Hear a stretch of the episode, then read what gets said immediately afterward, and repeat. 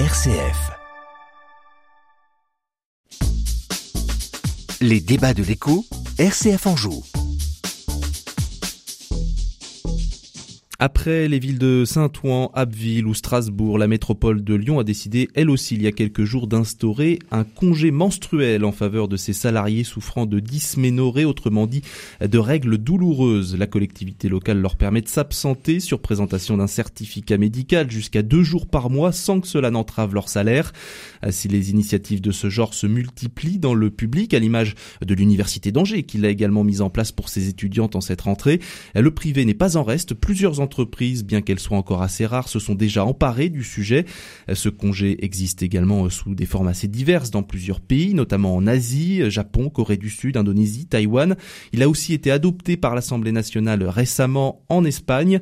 En France, le débat est lancé. Plusieurs propositions de loi sont en cours d'élaboration, même si euh, cet été un rapport sénatorial s'est prononcé en défaveur d'une modification du droit du travail en ce sens, indiquant que l'instauration d'un dispositif large pour les règles douloureuses ne se justifie pas si une une pathologie invalidante n'est pas associée.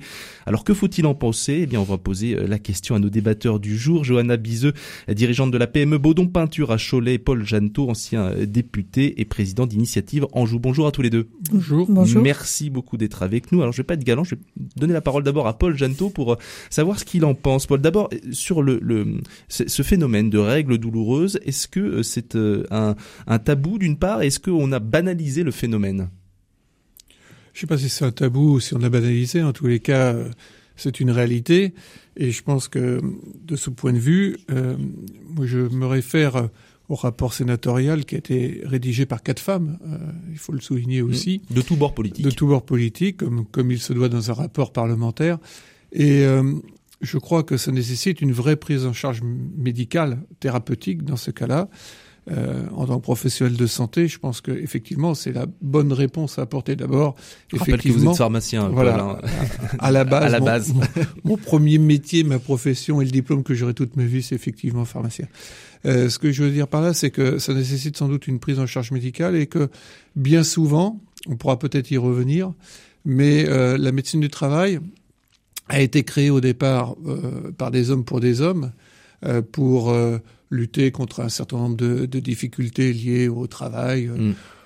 Le, la lourdeur d'un certain, enfin le poids d'un certain nombre de, d'objets, etc., la difficulté, la, la, la, pénibilité du travail, mais que les femmes souffrent aussi euh, au travail de pathologies ou tout au moins de problématiques qui sont beaucoup plus invisibles, euh, comme justement cette problématique des règles douloureuses liées à la physiologie féminine, et puis aussi sans doute d'autres facteurs qui ne sont pas pris en compte aujourd'hui par la médecine du travail.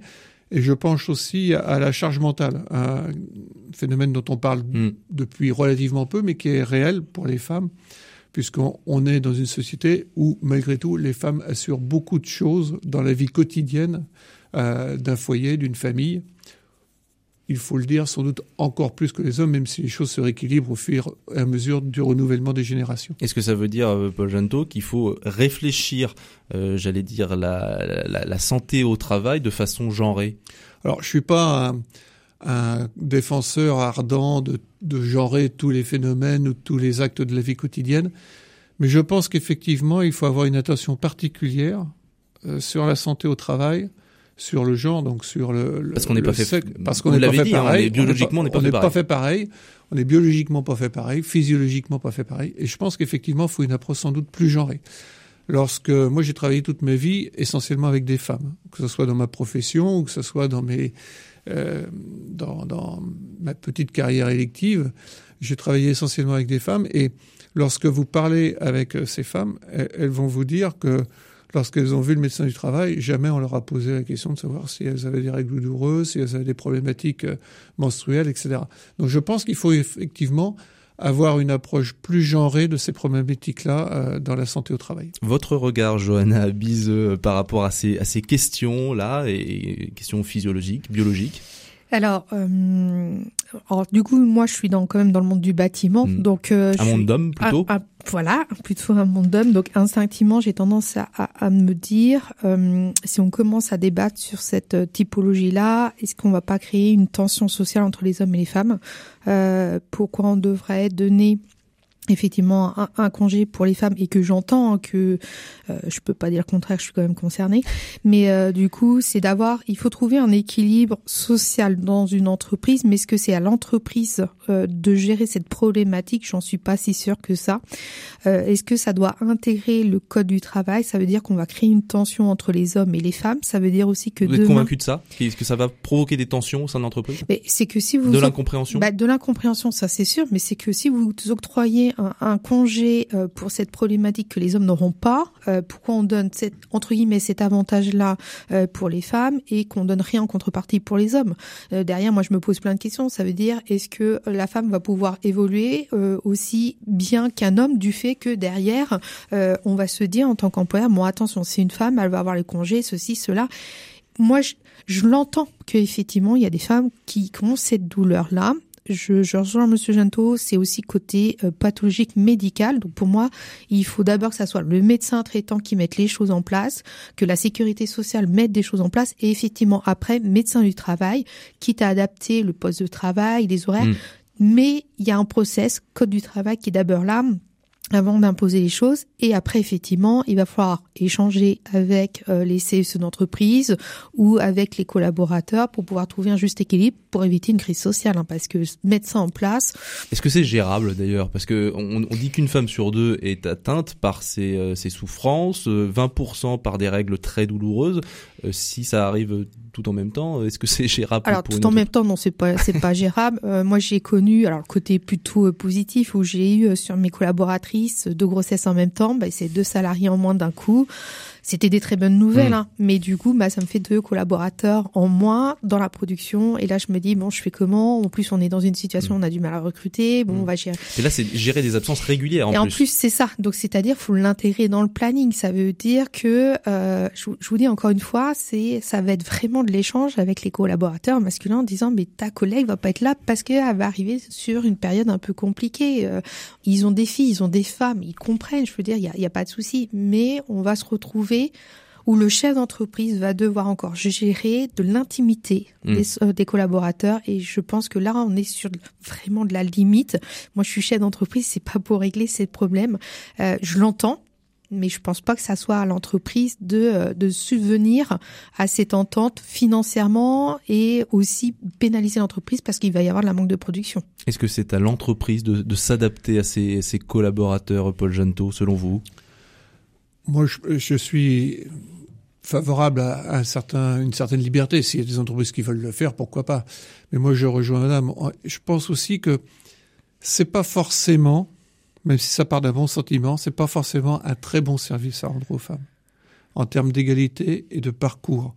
Aujourd'hui, on voit euh, déjà que les femmes ont des carrières plus compliquées que les hommes et que l'égalité salariale n'est pas au rendez-vous encore aujourd'hui. Ça va renforcer les discriminations selon vous, ce genre de projet? Je vais vous dire, c'est ce que vient de dire madame.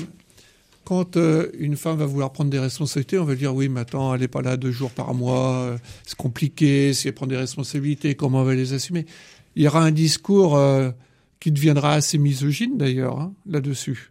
J'ai peur que ça fasse un effet boomerang. Très franchement, j'ai peur que ça fasse un effet boomerang en disant, bah, vous voyez bien, c'est une femme, compliqué de lui donner des responsabilités, elle n'est pas là, elle n'est pas là régulièrement. Donc en termes d'égalité de parcours professionnel pour des femmes qui prennent des responsabilités, qui ont de l'ambition, pour réaliser ce parcours, je pense qu'on va leur mettre euh, quelques marches supplémentaires. Alors qu'aujourd'hui, il faudrait plutôt enlever des marches, puisqu'on n'est même pas encore à l'égalité salariale, ce qui est un vrai problème. Et en tant que homme féministe, je trouve que c'est vraiment un combat à mener, l'égalité salariale. Mm. Hein. C'est un vrai combat. C'est plus que l'écriture inclusive, c'est ce combat-là qu'il faut mener hein, euh, en premier. Et j'ai peur que, au, final, ça se retourne. Alors qu'il y a d'autres, sans doute d'autres réponses, d'abord médicales, mm. parce qu'effectivement, euh, c'est une pathologie, et comme toute pathologie, il y a quand même des réponses apportées par le soin. Euh, les, les, les, médecins généralistes, les gynécologues savent prendre en charge ces pathologies. Et puis, euh, euh, là encore, je crois que vouloir tout normaliser, tout, tout faire passer par la loi, c'est pas faire confiance. c'est pas faire confiance. Après, s'il y a des entreprises qui veulent le faire, après tout, pourquoi pas Mais pourquoi hmm. imposer d'une façon générale Et moi, encore une fois, je pense que c'est quelque chose qui éventuellement peut se retourner vers les Vous vouliez réagir, Joanne Mais justement, c'est ce que vient de me dire euh, Monsieur Gento, c'est-à-dire que à imposer, ça va faire l'effet contraire. Alors que si la femme euh, va voir euh, son euh, N plus 1, le RH, et qu'il y a hmm. une discussion, en fait, qu'il y a un échange et que les choses peuvent s'expliquer sans forcément appliquer quelque chose, une règle, donc une loi, ça passera plus facilement et puis ça va être plus discret, donc du coup il y aura pas ce regard euh, euh, genré qui peut y avoir entre un homme et puis une femme en fait. Euh, donc imposer les choses, c'est contre-productif. On l'a vu sur plusieurs choses d'ailleurs, sur plusieurs lois où ça fonctionne pas du tout. Donc vaut mieux faire, j'allais dire du cas par cas. Chaque entreprise doit effectivement prendre euh, sa décision en disant oui c'est ouvert, oui il faut l'avoir en, tête, mais euh, est-ce que euh, moi j'ai alors j'ai des femmes, hein, j'ai 10% de femmes, ben quand elles sont dans cette situation là, elles viennent me voir ou elles m'envoient un texto, je suis hyper discrète, j'en parle même pas avec mes collègues masculins, elles prennent des heures ou des congés payés et puis voilà je veux dire ça, on fait ça dans la discrétion ça s'entend. Et c'est pas tous les mois c'est parce que effectivement elle est plus fatiguée. Elle a une charge mentale qui fait que le corps étant plus fatigué bah elle le sent plus. Alors c'est pas parce que vous mettez un congé menstruel en place qu'il y aura forcément toutes les salariés qui prendront des, des jours de congé tous les mois aussi. non, il faut faire confiance aussi aux salariés hein, ouais alors oui mais derrière c'est qui paye aussi encore une fois je veux dire, euh, remettre euh, un congé, si c'est un arrêt égal, c'est le système euh, sécurité sociale. On sait très bien, hein, le gouvernement a assez dit que le trou financier qu'on avait quand même en France, ça venait de la sécurité sociale. Donc ça veut dire on va rajouter mmh. encore une charge là-dessus. Ça veut dire le salarié est en arrêt, pas de prise en charge, pas d'appel de cotisation. Donc ça découle aussi sur beaucoup de choses derrière. mais encore une fois, moi, je préfère que la personne vienne me voir en me disant je suis pas bien, je préfère prendre une, une journée ou deux sur les heures que j'ai pu cumuler, etc.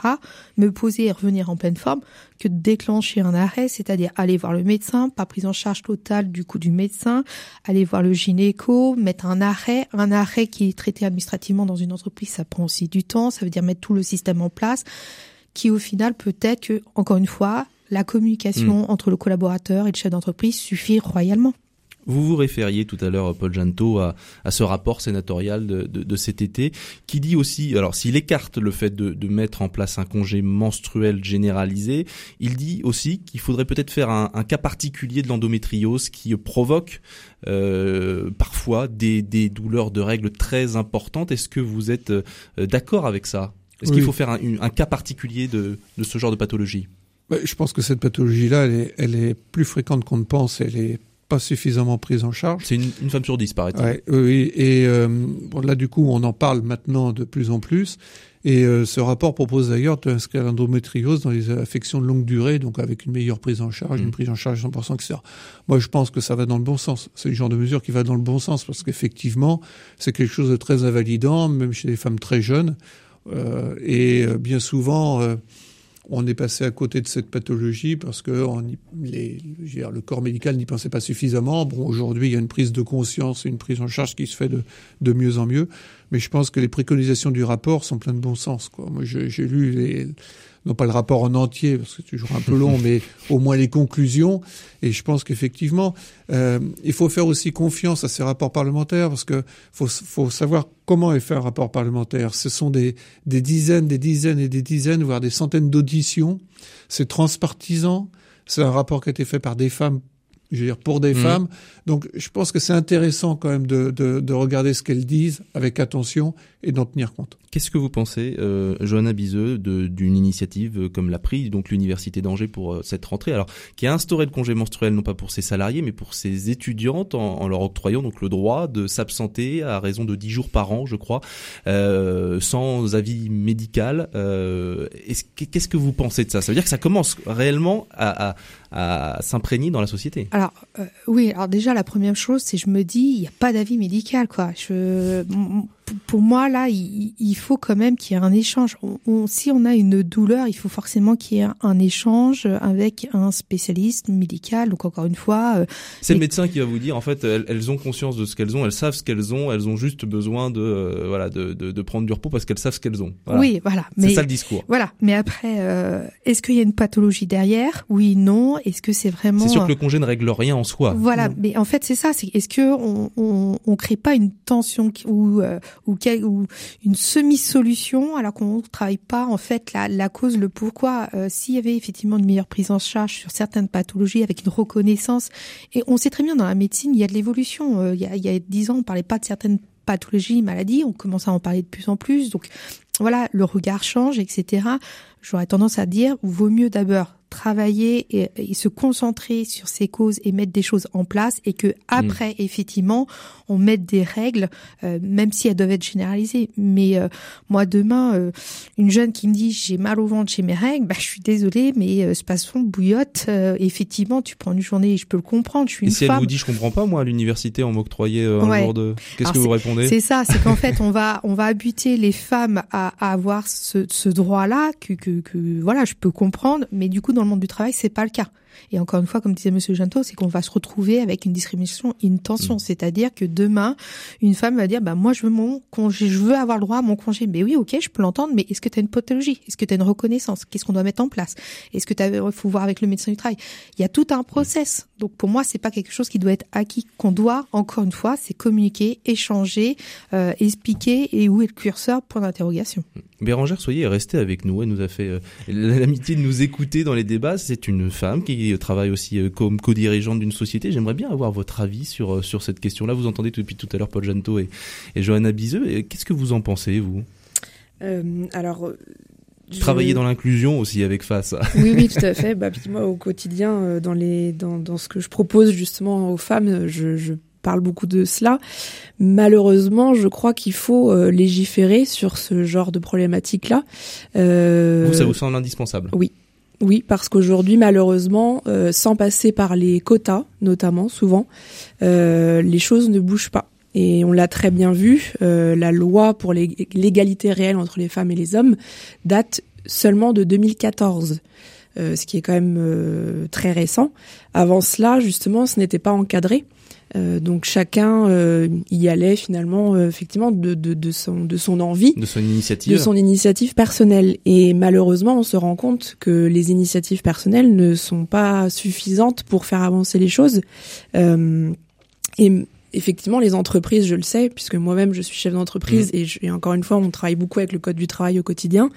Euh, les entreprises sont surchargées de règles, de lois, etc.